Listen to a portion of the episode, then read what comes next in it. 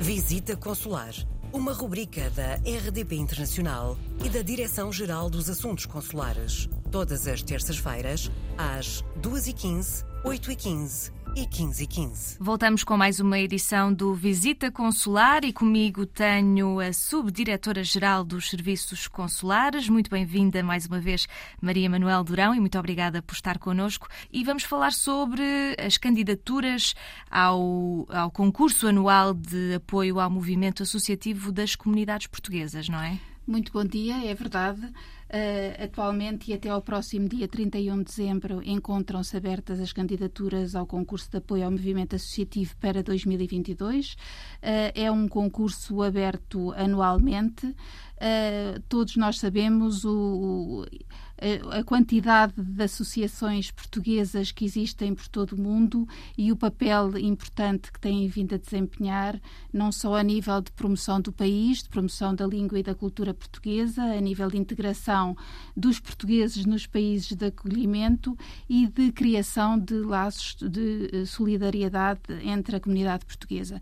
E é por isso, pelo papel importante que têm vindo a desempenhar, que justifica o, o, o serem objeto de um apoio financeiro uh, por parte do Estado português. Podem-se candidatar uh, a este regime as associações e federações das comunidades portuguesas, bem como outras pessoas coletivas nacionais ou estrangeiras legalmente constituídas há mais de um ano sem fins lucrativos ou partidários e que visem o benefício sociocultural da diáspora.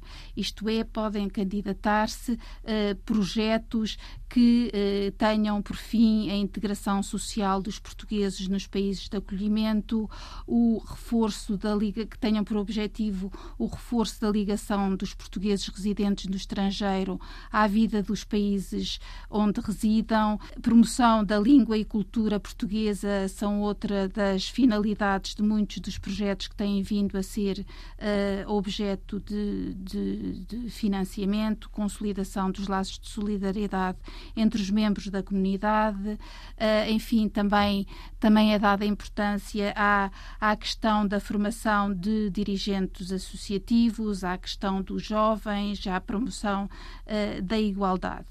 Uh, estas entidades, estas associações que se podem candidatar a estes apoios devem estar previamente credenciadas junto da DGACCP. Uh, esta credenciação é válida por um máximo de três anos e atualmente já uh, existem 96 associações com sede em 20 países que estão credenciadas.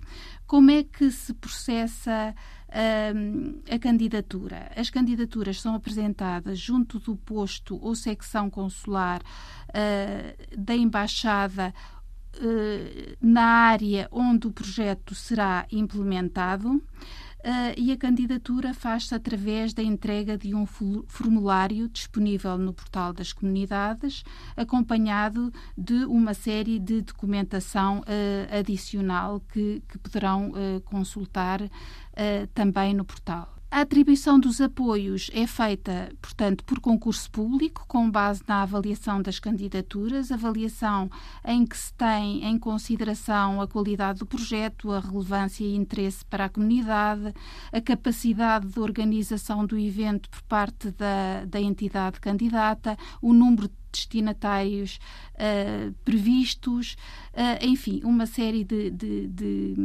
de, de, parâmetros que são tidos em conta uh, na avaliação das candidaturas. Finalmente, a lista uh, da distribuição da dotação uh, orçamental disponível para o efeito é divulgada no portal das comunidades até 15 de maio de 2022. Portanto, para mais informações, aconselho a consulta do portal das comunidades uh, ou o contacto com o posto consular onde uh, se prevê que o projeto seja, venha a ser uh, implementado.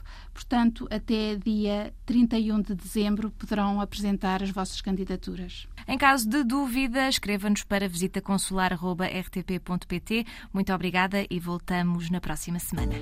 Visita Consular, uma rubrica da RDP Internacional e da Direção-Geral dos Assuntos Consulares. Todas as terças-feiras, às 2h15, 8h15 e 15h15.